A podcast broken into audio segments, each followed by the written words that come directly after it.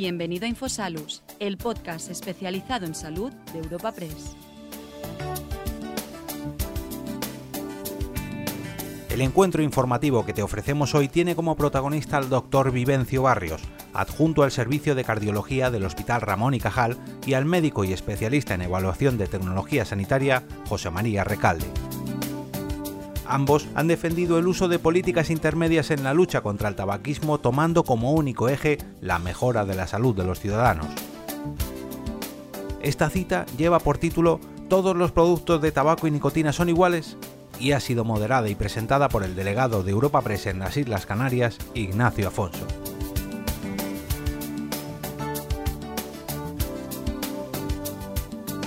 Bienvenidos a todos a este encuentro informativo de Europa Press en el que vamos a intentar dar respuesta a la pregunta que, hoy da nombre a esta cita que nos congrega, que es si los productos, todos los productos de tabaco y de nicotina son iguales o si por lo contrario hay matices y hay diferencias entre cada uno de ellos.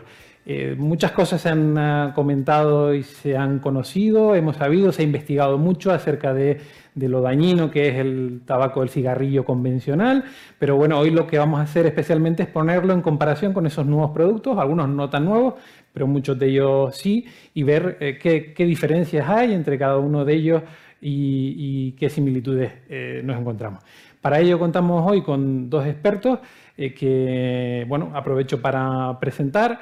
Uno de ellos, José María Recalde, médico, experto en evaluación de tecnología sanitaria. Bienvenido. Hola. También el doctor Vivencio Barrios, eh, adjunto al Servicio de Cardiología del Hospital Ramón y Cajal y además profesor universitario de la Universidad de Alcalá. Bienvenido. Hola, muchas gracias.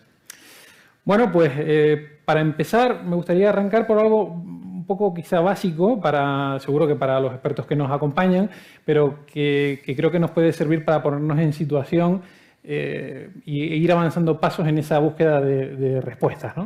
Y una es, ¿por qué la gente fuma? Puede, parecer una, pregunta sencilla. Eh, entiendo que hay eh, un elemento fundamental que es la nicotina, pero también hay otros, otros elementos que, tienen, que forman parte de la ecuación. No sé si nos puede un poco explicar. Qué es lo que está detrás del fenómeno, ¿no? No, de probar, sino de, que efectivamente pues, la gente siga fumando y que tenga una experiencia que o bien no le permita luego o no quiera dejar de fumar.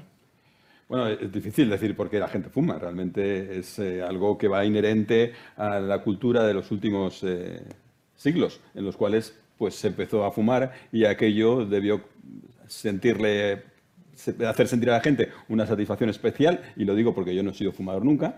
De hecho, una vez que uno empieza a fumar y fuma, pues eh, resulta bien difícil dejar el hábito. ¿Por qué la gente fuma? Yo no lo sé, pero realmente yo creo que hay cuestiones sociales que han hecho que se incremente el uso del tabaco en las últimas eh, yo diría que el último siglo, y eso ha, incrementado y ha aumentado la tasa de fumadores. Lo que sí que es preocupante, o lo que sí que puedo yo preocuparme desde el punto de vista de médico, es cómo el sujeto, en mi caso el paciente que fuma, tiene realmente enormes dificultades para dejar de fumar. Y este es el tema que realmente yo creo que debemos abordar. Lo ideal es que la gente no fume, pero si la realidad es que la gente fuma, tenemos que abordar el problema de que la gente fuma y no quiere o no puede dejar de fumar y qué podemos hacer por ellos. María, eh, bueno, mm, la nicotina juega un papel fundamental en todos los productos derivados del, tabaco, ¿no? Pero claro, en un cigarrillo convencional no solo está la nicotina, hay otros, otros elementos, otras sustancias que la persona que está fumando eh, ingiere, ¿no? Consume. Eh, ¿qué, efectos produce la nicotina en, el cuerpo, en la persona que la consume, y, cuáles son las que provocan los otros elementos que se aspiran? Vamos a ver, la nicotina es la responsable de la adicción. Realmente la adicción al tabaco es por el contenido en nicotina que tiene, pero básicamente hay otros componentes del tabaco que están contenidos en el humo, que son realmente los que constituyen mayor peligro desde el punto de vista de la salud. De manera que se han identificado distintas sustancias, de las cuales algunas de ellas se han relacionado directamente con enfermedades cardiovasculares, enfermedades respiratorias o con el cáncer. Eh, la nicotina en sí no es tóxica, es decir, llegar a alcanzar una dosis tóxica de nicotina sería prácticamente imposible por la cantidad de tabaco que habría que consumir. Sin embargo, eh, hace que de alguna manera la relación con el tabaco, el humo y la nicotina hace que se establezca una adicción al tabaco y a la forma de fumar. ¿Qué es lo que quiero decir con, esto? Pues que probablemente, con una visión un poco simplista de esta situación, una aproximación que se ha utilizado es dar nicotina de forma externa, no a través de cigarrillos, a los pacientes que tienen adicción al tabaco y que no pueden dejar el hábito. Sin embargo, se ha observado, tanto en los estudios clínicos como en la práctica habitual, que esta aproximación, pues este tipo de terapias no son eficaces y sobre todo no son eficaces a largo plazo en cuanto a abandonar el hábito. Es decir, hay algo en relación al modo en que se utiliza el tabaco, o sea, todo, bueno, pues de alguna manera toda la manipulación que se realiza, que, de alguna forma contribuye a la adicción psicológica al hábito. Y eso de alguna forma se ha tenido en cuenta porque como vemos todos estos dispositivos de riesgo reducido, que no son el cigarrillo convencional, estábamos hablando de los cigarrillos electrónicos que contienen un líquido con nicotina y otros componentes, pero todos contienen propilenglicol, es decir, una manera de producir el humo, porque parece, y así se ha puesto de relieve en los estudios, que eh, la relación con el tabaco y el hecho de exhalar humo resulta más placentero que no la administración de nicotina por sí. Hay una, cosa que con respecto a la nicotina, mm, digamos, hay un poco dos enfoques diferentes, ¿no? Bueno, parece que en este ámbito parece que todos los enfoques son siempre maximalistas, ¿no? O, se está a favor o en contra, pero no, no parece que haya matices, ¿no? También esto un poco, nuestro objetivo es intentar buscar esos matices, ¿no? Con respecto a la nicotina se dice que es altamente dañina o altamente perjudicial, y hay quien dice que la nicotina es un equivalente a algo parecido a la cafeína y que tenemos que acostumbrarnos a convivir con ella más o menos de la misma forma. ¿Qué, dice la ciencia de este respecto? ¿Cuál de esas dos eh, posturas es más, eh, más cercana a la realidad o si, o si hay un camino intermedio? Vamos a ver, la nicotina no tiene efectos positivos, favorables sobre la salud cardiovascular, eso es evidente. Aumenta la frecuencia cardíaca, aumenta el tono simpático, por tanto puede tener un efecto incluso parecido a la cafeína. Dicho esto, eso no quiere decir que tenga los mismos efectos deletéreos que tienen eh, las sustancias que se producen en la combustión del tabaco. Mm. Por tanto, como muy bien comentaba mi compañero José Miguel Recalde, realmente el problema fundamental de la nicotina está en base a que lo que hace es fundamentar la adicción al tabaco, de forma que el consumo de nicotina te hace realmente engancharte a seguir fumando y, te resulta más complicado el dejar de fumar. Pero los efectos negativos sobre la salud cardiovascular, los efectos negativos sobre la, potencialidad de producir cáncer, no los tiene la nicotina y sí los tienen otras sustancias que se producen en la combustión del tabaco.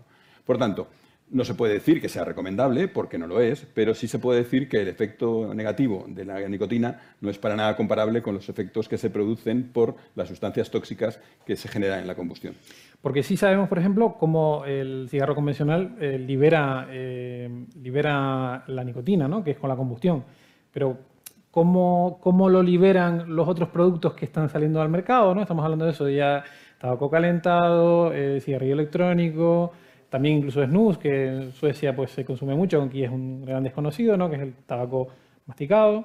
Efectivamente, esto precisamente lo que hace es abordar hacia personas que tienen auténticas dificultades o imposibilidad para dejar de fumar, plantear la alternativa de unas sustancias o unos eh, productos que tienen nicotina y por tanto les sacia esa situación de adicción a la nicotina sin los efectos adversos que tienen los productos que se generan con la combustión del cigarro.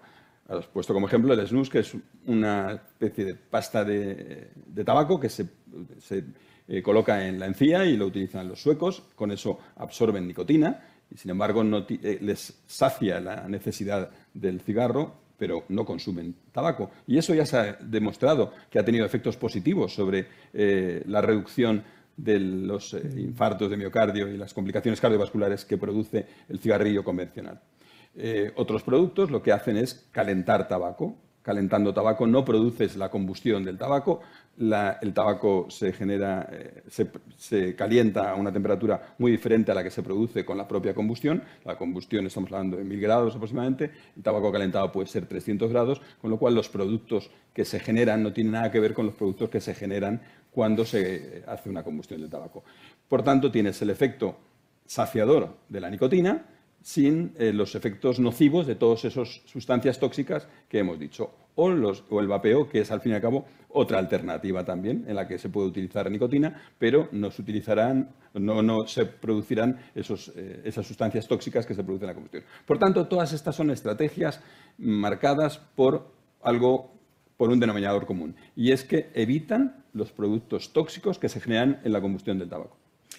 Una componente, eh, María, tecnológico, ¿no? Digamos que es, no sé si una evolución, pero sí que, digamos, la forma en la que cada uno de estos nuevos productos hace llegar la nicotina, eh, parece que, eso, ¿no? Que expone a menos tóxicos. Y así eso es lo que está, eh, parece que está más sólidamente demostrado. La reducción de las sustancias nocivas incluida en el humo de tabaco se reduce muy considerablemente tanto en el cigarrillo electrónico, que es un líquido que se calienta, como en el tabaco sin, combustión. Es tabaco calentado que alcanza una determinada temperatura y a partir de ahí pues, se libera, eh, libera una, eh, eh, no se liberan las sustancias, el noventa y tantos por ciento de las sustancias nocivas del tabaco no se liberarían, con lo cual y sí se liberaría la nicotina. La nicotina está presente en cualquier forma de dispositivo de riego modificado.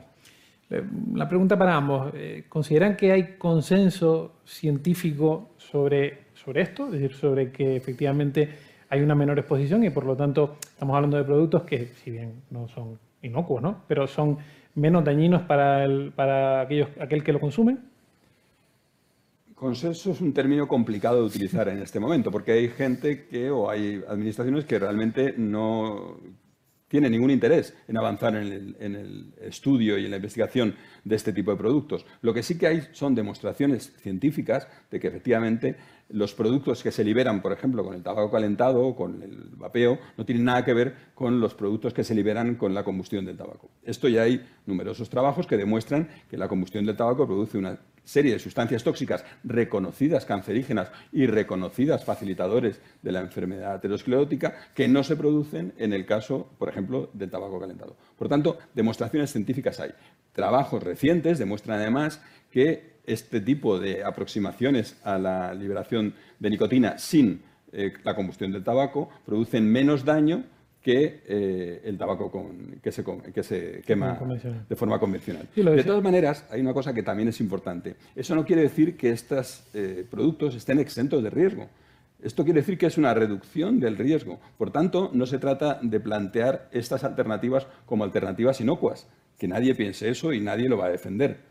Se, se trata de plantear estas alternativas para situaciones concretas en las cuales un sujeto o un paciente eh, no puede o no quiere dejar de fumar. En estas situaciones concretas, en las que se ha fracasado repetidamente con el intento de que el sujeto o el paciente deje de fumar, mm. puede ser una salida para producir menos daño que el que produce el cigarro convencional.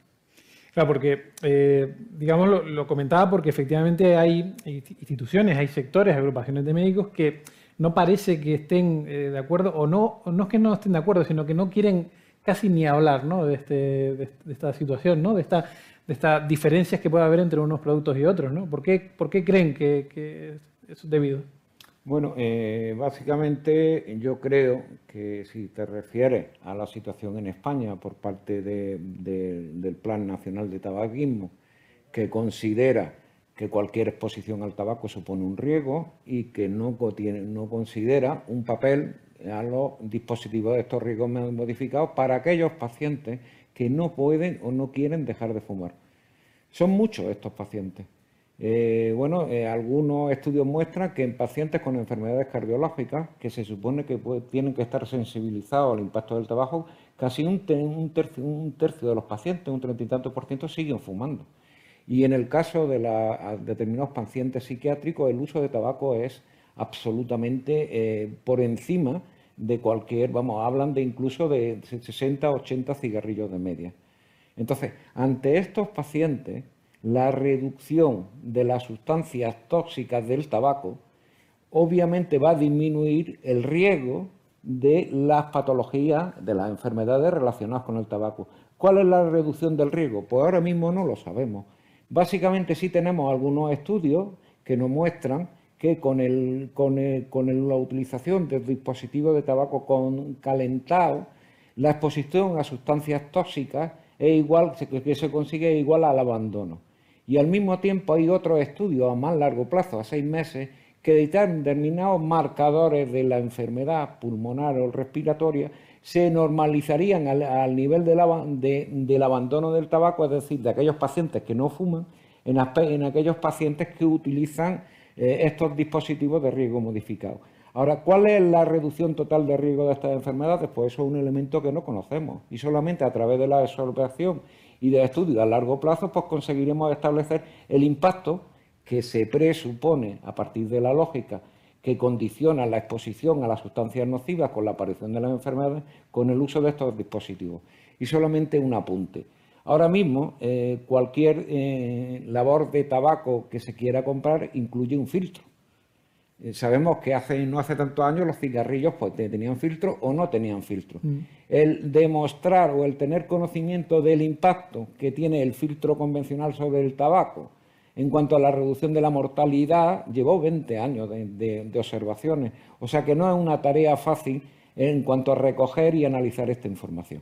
Ni es la primera vez, por tanto, que tenemos hoy eh, una, innovación tecnológica que, al principio, digamos, no, es, bien recibida, digamos. Bueno, todas las políticas de reducción de riesgo tienen un componente de controversia porque básicamente lo que supone no es el abandono de la causa que está produciendo la enfermedad, sino sustituirla por otra aproximación que, tiene un menor riesgo claro en relación eh, al patrón de abuso.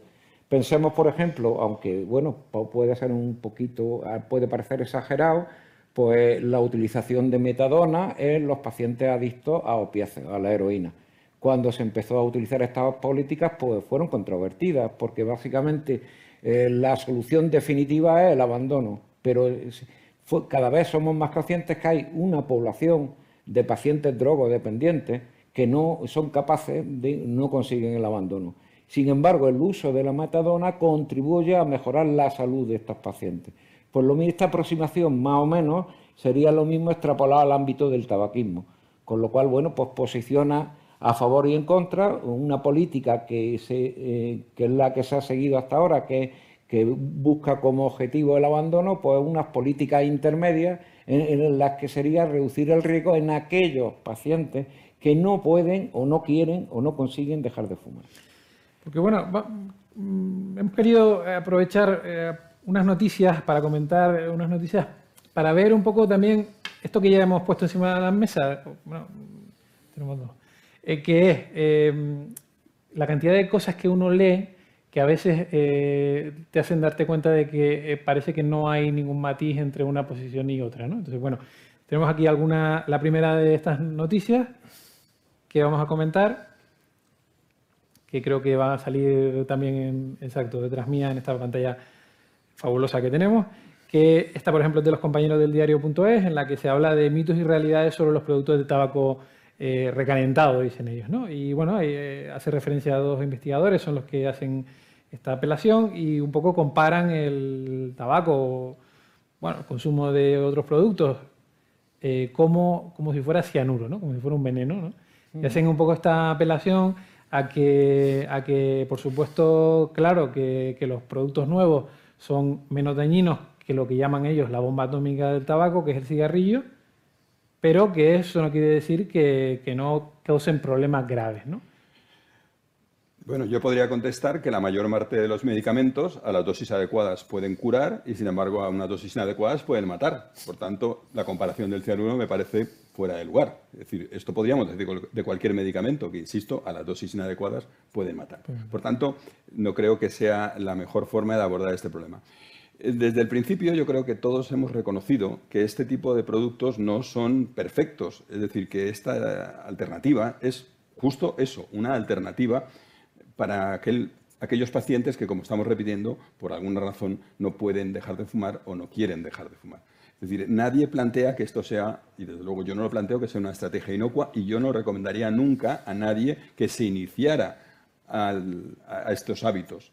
Jamás. Un médico debería, eh, debería eh, recomendar que nadie se inicie en este tipo de hábitos. Lo que estamos contemplando en este coloquio y en otros foros donde hemos participado es que para algunas personas puede ser una eh, solución que de alguna manera le reduzca el riesgo. Inocuo no es, seguro que no es. Pero desde luego lo que sabemos es que puede reducir sustancialmente el riesgo. ¿Y qué es lo que yo creo que habría que hacer? En lugar de decir esto no sirve, y lo dejamos totalmente apartado, es todo lo contrario. Motivar y fomentar la investigación para que se siga trabajando en ese campo y se vea y se demuestre si efectivamente, como todo parece indicar, esto puede reducir el riesgo de que estos pacientes tengan complicaciones. Pero insisto, no debe ser una vía de entrada para el hábito tabáquico, todo lo contrario, debe ser una vía de salida para aquellos sujetos que en una situación ya, eh, podríamos decir, desesperada, tienen eh, una alternativa para producirles menos daño de lo que les está produciendo su tabaco convencional. Y voy a hacer una pequeña corrección con todo cariño a mi amigo eh, José María, y es eh, cuando él decía que casi un tercio de los pacientes que han tenido un infarto fuman, no, la cifra todavía es más escandalosa. En datos europeos, de, de 27 países europeos, en un registro que se hace en el cual se analiza cómo están los factores de riesgo en pacientes que han padecido un infarto a los seis meses, se vio que aquellos que fumaban, el 55% de la media europea, el 55% era la media, seguían fumando. Por tanto, realmente es un problema muy grave, en sujetos especialmente sensibilizados, como son los pacientes que han padecido un infarto. La tasa total de fumadores era en torno al 19%, que ya es mucho, pero claro, en esa tasa total de fumadores había gente que no había fumado nunca. Por tanto, esos no puntúan. De los que fumaban, cuando tuvieron el infarto, insisto, más de la mitad seguían fumando a los seis meses. Por tanto, no es un problema tan fácil de resolver como decir que la gente deje de fumar. María, ¿algún comentario sobre esta noticia en concreto? Bueno, básicamente recoge en un lenguaje periodístico mm, la afirmación que yo he hecho anteriormente, que de alguna manera la exposición a las sustancias tóxicas sí está. Eh, tenemos un nivel de demostración alto en cuanto a la reducción que supone, pero todavía nos falta información en cuanto a la reducción del riesgo de desarrollar enfermedades, por los motivos que he explicado anteriormente. Pero hay otro elemento que también es importante. Estamos hablando de terapia de, reemplazo. Cada vez más hay más evidencias que apoyan que este uso de dispositivos, de este dispositivo puede ser utilizado como medio para conseguir el abandono del tabaco. Eh, dentro del mundo de las publicaciones científicas y de la evidencia científica, la colaboración Cochrane del Reino Unido tiene un eh, prestigio especial. De alguna manera ellos se dedican a hacer revisiones de los estudios sobre distintos temas y a partir de allí establecen de alguna manera una serie de recomendaciones. Bueno, pues esta revisión Cochrane de los dispositivos estos de riesgo modificado que se ha publicado en el año 2020 recientemente incluye 50 eh, estudios que se han realizado en 13 eh, países y, considera que estos estudios muestran que tienen mayor efectividad en el abandono del tabaco, el uso de estos dispositivos, que en las terapias de reemplazo, como pueden ser los parches o los chicles de nicotina, o la utilización de determinados eh, tratamientos que disminuyen los síntomas relacionados con el abandono del tabaco. Muy bien. Bueno, pues vamos a aprovechar para seguir comentando algunas noticias más. Por ejemplo, está en este caso de los compañeros del país, que hace apelación a un informe, el último informe del Ministerio de Sanidad, en el que bueno, se, culpa o se hace responsable a los cigarrillos electrónicos de participar en agravar enfermedades como el asma, el EPOC, la fibrosis quística. Eh, bueno, se habla de, la combustión, de compuestos que aún así, aún sin combustión, eh, se liberan y, de, los vapeadores. Bueno, básicamente el Ministerio lo que viene eh, a poner encima de la mesa es no solo el riesgo, como dice el titular, para los vapeadores pasivos, sino que eh, viene a asimilar un poco el riesgo con el del cigarrillo convencional. Y luego, por poner una noticia un poco confrontada, pues tenemos esta entrevista a Fernando Fernández Bueno, que es cirujano oncólogo, oncólogo también portavoz de la, de la eh, plataforma para la reducción de daño, en la que, bueno, él eh, dice que, que, todavía hay quien dice que va a pegar es peor que fumar y que peor que fumar no hay nada. ¿Qué reflexiones le despierta? Pues yo creo que estamos hablando de lo mismo. O sea, unas fuentes de información van a, focalizarse en el posible daño que se puede producir por estas alternativas y otras fuentes lo que hacen es documentar que evidentemente nada hay peor que fumar, como, como dice eh, el doctor Fernández Bueno. Eh, lo que está claro es que estas alternativas, y lo repetimos una vez más, no son no, son estrategias inocuas, son alternativas, insisto, para situaciones concretas. En ese sentido, a nadie le debe quedar ninguna duda a estas alturas que cuando se ha demostrado que los productos tóxicos cancerígenos y fomentadores de la enfermedad aterosclerótica se reducen en, este tipo de alternativas, lógicamente a nadie le queda ninguna duda que eso se debe traducir en beneficios clínicos a medio y largo plazo. Bien es verdad que los estudios aún faltan, entre otras cosas porque no son fáciles de hacer a corto o medio plazo. Por tanto, es necesario hacer esa investigación. Lo que yo creo que es importante es que todos nos mentalicemos de que se debería seguir estudiando esta alternativa, no cerrarse en banda a la posibilidad de seguir investigando sobre estas posibilidades. Y eso es lo que yo creo que es la clave. Es decir, no se trata aquí si debatir si eh, es blanco o negro, sino que hay grises y en esos grises uno se puede y se debe estar moviendo. Porque la ciencia, además, la mayor parte de las veces está teñida de grises y no de blancos y negros. Claro, pero parece que este debate, este tema de debate parece que es muy, como muy político, ¿no? Parece que es de, igual que en términos políticos, la izquierda y la derecha tienen posiciones totalmente contrarias, donde parece que no se pueden encontrar en ningún punto intermedio. Parece que en este punto eh, sufrimos algo similar, ¿no? Es un poco así, ¿no? Entonces, lo que yo creo que debe marcarnos a todos es que el tabaco es nocivo y eso no creo que mm, nadie le quede ninguna duda. Por tanto, la estrategia mejor es dejar de fumar. Tampoco a nadie le queda ninguna duda. No existe mejor estrategia que dejar de fumar. Y, por supuesto, no empezar a fumar, indudablemente. Pero para otras situaciones en las que se ha intentado todo, porque yo creo que las otras alternativas, los fármacos, los parches, no son... Eh, excluyentes la una con la otra. Es decir, yo creo que ante un paciente, en mi caso, que lo que yo trato son pacientes, o ante un sujeto sano que eh, fuma, se debe plantear cualquier tipo de estrategia, cualquier tipo de alternativa. Lo importante es que deje de fumar. Y por la vía que sea, el que deje de fumar será un éxito. Y si deja de fumar por la vía del cigarrillo electrónico, será un éxito. Y si el sujeto no deja de fumar, pero al final consume un método que es menos eh, parece menos eh, peligroso, porque los datos a eso apuntan, pues yo creo que es un pequeño avance. Claro, porque este concepto que empezamos un poco, hemos empezado a trabajar o a manejar, que es la de la reducción del daño, no es, no es un concepto que se aplique de nueva creación específicamente para este mundo del tabaco, ¿no? sino que viene de otros ámbitos en los que ha demostrado, entiendo que cierto éxito. Como por ejemplo el consumo de drogas, ¿no? Que lo hemos comenzado en el, consumo de drogas o, bueno, de alguna manera productos de eh, campaña de reducción de riesgo, bueno, pues podemos pensar en el uso del preservativo en las enfermedades de transmisión sexual. También fue un tema controvertido porque desde determinadas formas de pensar pues no era aceptable que se promovieran de alguna manera campañas que fomentaban la actividad sexual de los jóvenes, por verlo desde ese punto de vista. Ahora, desde el punto de vista sanitario y de reducción de los riesgos y de las enfermedades de transmisión sexual, está claro. El cinturón de seguridad de un coche también es una política de reducción de daño, ¿no? Bueno, sí. Podría hacerlo. Claro, efectivamente. efectivamente. Son estrategias al final de reducción de daño. Lo que yo creo que no es acertado es, insisto, eh, bloquear todo tipo de trabajos o de investigación o de divulgación incluso, o hasta de abrir un debate abierto desde el punto de vista científico para no dar cabida a otras alternativas, cosa que además en otros países no ha ocurrido. Otros países han abierto este debate y lo han puesto en la calle sí, en lugar de plantearlo. Reino Unido, ¿no? Quizás, Estados Unidos, la FDA, Suecia también, Nueva Zelanda. Hay varios países, Japón también, es decir, que hay varios países que han abierto este debate y lo han puesto encima de la mesa para estudiarlo con, con serenidad y con rigor científico.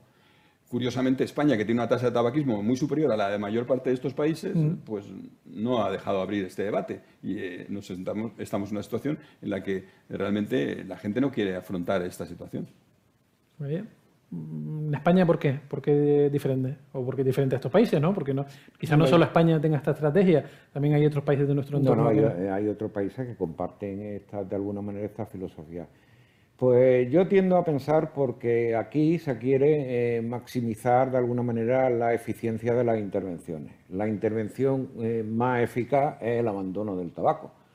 Pero el problema es que estamos desatendiendo a una población que no consigue o no desea dejar de fumar, que tiene patologías y que, que pueden verse agravadas como consecuencia del tabaco y de alguna manera desde esta perspectiva pues no tienen ninguna otra alternativa porque, como ya hemos hablado, las terapias de deshabituación que hay disponibles, que se han financiado además recientemente en este país con fondos públicos porque eran de muy baja eficacia y que están seleccionadas para determinados pacientes, pues básicamente es el único requisito que hay, a diferencia de otros países que se plantean otra estrategia. Por ejemplo, en el Reino Unido acaba de plantearse la estrategia hasta el año 2030 que la han publicado en el año 2021 no, no la estrategia no se orienta al abandono del tabaco, sino al, abandono del tabaco por combustión. Eh, de alguna manera esto integra la visión cada vez más eh, apoyada por los estudios y por la experiencia de los profesionales de que estas alternativas pueden tener un papel importante a la hora de disminuir los riesgos asociados al uso del tabaco por la población. Vamos en la línea de lo que estamos hablando a ver alguna otra información sobre este asunto. Por ejemplo, esto es una noticia de Europa Press, una noticia nuestra, en la que se explica que hay médicos y expertos en tabaquismo que defienden la creación, eh, un poco en la línea de lo que comentaba el doctor Barrios, de, seguir conociendo más información sobre este, estas nuevas alternativas al cigarrillo convencional. Bueno, pues eso, eh, analizar cuáles son los efectos que produce la nicotina en estos nuevos, eh, en estos nuevos productos para apartar al cigarrillo. Efectivamente, yo creo que esta es la vía. Es decir, la vía es eh, investigar y seguir estudiando estos productos en lugar de denostarlos, en lugar de decir eh, esto no funciona o, no vamos ni a, ni, a, abrirlos en, en, una discusión. Y yo creo que esta es por donde debemos ir. Se debe seguir trabajando en seguir investigando. Como, insisto, pues como comentaba mi compañero del Reino Unido o de otros países que se han preocupado y se han eh, interesado por seguir trabajando en estos productos y lejos de eh, ponerles al mismo nivel que los cigarros con combustión, los ponen en una situación intermedia para tener una evaluación científica y seria, cosa que pues no todo el mundo ha hecho. Por ejemplo, que un poco en referencia a que José María también hacía apelación, ¿no? Londres abre la puerta eh, a la prescripción médica de cigarros de nuevos productos de nicotina que ayuden a apartar el cigarrillo, ¿no? Parece que, bueno, el concepto de apartar el cigarrillo parece que está claro, ¿no? Que es un poco, es un objetivo, es un objetivo de todos. El, el matiz está en si vamos a términos más absolutos o buscamos vías que pueden tener más éxito a corto y medio plazo. Sí, eh, básicamente eso apoya la tendencia que se inició de alguna manera en el Reino Unido, que está muy apoyada por las sociedades científicas y el Real Colegio de Médicos, y que se ha debatido incluso en el Parlamento británico en relación al papel que tienen los cigarrillos electrónicos en los vapeadores. Y en esta aproximación ellos son, han sido bastante agresivos porque consideran que de alguna manera se debía de promocionar en cuanto a diferenciar, en cuanto a diferencia económica de coste, los productos de riego modificado frente a los tabaco convencional. Y eso ha sido una, una disposición o una recomendación que se ha establecido en el Parlamento británico. Con lo cual, el impacto que está teniendo este tipo de decisiones cuando se analiza la información que hay disponible y la expectativa en el impacto que puede tener sobre la población de fumadores hace que se vean como una oportunidad desde el ámbito de la política de salud pública una oportunidad clara de mejora de los resultados. Por otra de las cosas que me parece destacable de esta noticia, precisamente que lo, ponemos ahí, lo reflejamos ahí, es que eh, si esto se concreta, finalmente eh, estos productos pasarían por unos procedimientos de aprobación similares a los de medicamentos, ¿no? que, con alguna, eh, con alguna similitud y con algunas matizaciones. Pero efectivamente, por esa vía se trata, de, de seguir estudiando. Fíjate, hay un punto muy importante sobre el tema de estos productos que pueden ayudar a apartar el cigarrillo. Una de las críticas duras que, sí, que tienen estos productos es, como antes he comentado, la posibilidad de que abran la puerta al inicio del hábito tabáquico, lo cual sería absolutamente nefasto y jamás nadie lo va a defender. Bueno, pues en ese sentido ya tenemos datos de países que están utilizando, que están utilizando cigarrillos electrónicos, cigarrillos sin combustión, y la tasa de consumo de cigarrillo convencional está reduciendo notablemente. Es decir, no se está eh, no se está aumentando el consumo de cigarrillo convencional a la vez que se aumenta el consumo de este tipo de productos, sino que de alguna forma uno está sustituyendo al otro. Por tanto, no se está produciendo una sumación no se está produciendo un incremento del hábito. Para eso, indudablemente, lo que hay que hacer es además son estrategias eh, políticas en las que claramente se, deje claro que esto no puede ser un inductor al hábito tabáquico. Hay que controlarlo bien eso. Pero dicho esto, si uno controla esa situación, cuando se ha visto en los países que se ha analizado, estoy hablando de Reino Unido, estoy hablando de Japón, se ha, observado como el consumo de cigarros convencionales, de cigarros típicamente de combustión, se está reduciendo mientras los otros están discretamente aumentando. Por tanto, no se están sumando el uno al otro, sino que están de alguna manera cambiando el hábito con las posibles consecuencias beneficiosas que eso puede tener o menos dañinas que eso puede tener. Vemos la última que he destacado, que, bueno, que, es esta de, que 11 médicos españoles, uno de ellos canarios, se adhiere a una petición para usar la reducción del daño contra el tabaquismo, ¿no? eso en, nuestro país. Pero bueno, yo creo que más o menos hemos comentado ya sobre, este, sobre este respecto. Y bueno, ya vamos enfocando el, final de, esta, de, esta, de este encuentro, de esta cita, para intentar responder a, esa pregunta que inicialmente nos hacíamos, si todo es igual. Yo creo que hemos, ido viendo que no todo es lo mismo. Y mm, siempre me gusta dar la oportunidad eh, eh, de que si se han dejado algo, si ha quedado algo en el camino que consideran clave y que no hemos nombrado, pues que tengan la oportunidad de decirlo. Yo querría insistir en mover a la sociedad y mover a las autoridades sanitarias y a las autoridades eh, competentes en este caso a que este tipo de productos, este tipo de alternativas se estudien en profundidad, se valoren, se evalúen y se investiguen, en lugar de pensar que todos los productos son iguales. Hay muchos datos ya en la literatura que reflejan cómo estos productos no producen los mismos las mismas sustancias tóxicas que el cigarrillo convencional. Por tanto, si tenemos esa información y tenemos además como otros países están interesando por este tipo de productos pensando que pueden ayudar a un grupo concreto de personas, yo creo que debemos estar en esa línea, debemos seguir trabajando en esa línea, debemos abrir el debate y debemos plantear cómo estas alternativas pueden ser soluciones, a lo mejor el último vagón del tren, pero es un vagón todavía para el, para el tren para, antes de que se vaya definitivamente el tren, para que algunas personas puedan ver, insisto, reducido su riesgo, en lugar de cerrar el debate diciendo que no hay alternativa más que dejar de fumar. Sin duda, dejar de fumar es la alternativa mejor, es la alternativa que todo el mundo defiende, pero para algunas situaciones concretas eso no es tan fácil y de hecho las cifras y los números hablan por sí mismas. Hay mucha gente que a pesar de haber tenido eh, un evento cardiovascular grave, a pesar de haber visto realmente peligrar su vida, siguen fumando. Por tanto, alguna salida deberemos dar a estas, personas. María, ¿nos dejamos algo? Bueno, eh, un tema importante es que bueno, cada vez los pacientes tienen más poder de decisión, lo que se llama empoderamiento del paciente.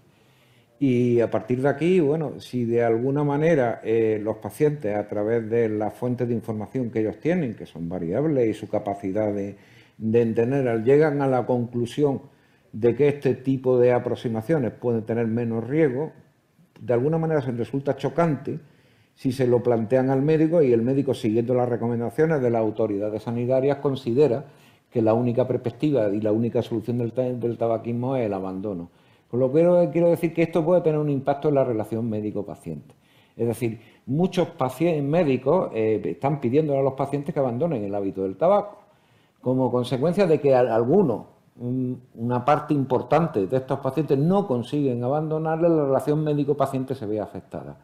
Si consiguiéramos integrar como terapia complementaria para el abandono de tabaco con este tipo de, estrategias, yo creo que la relación y la forma de aproximación al tema del tabaco dentro de la práctica clínica de alguna manera mejoraría y habría de alguna manera más adherencia a las recomendaciones de los médicos.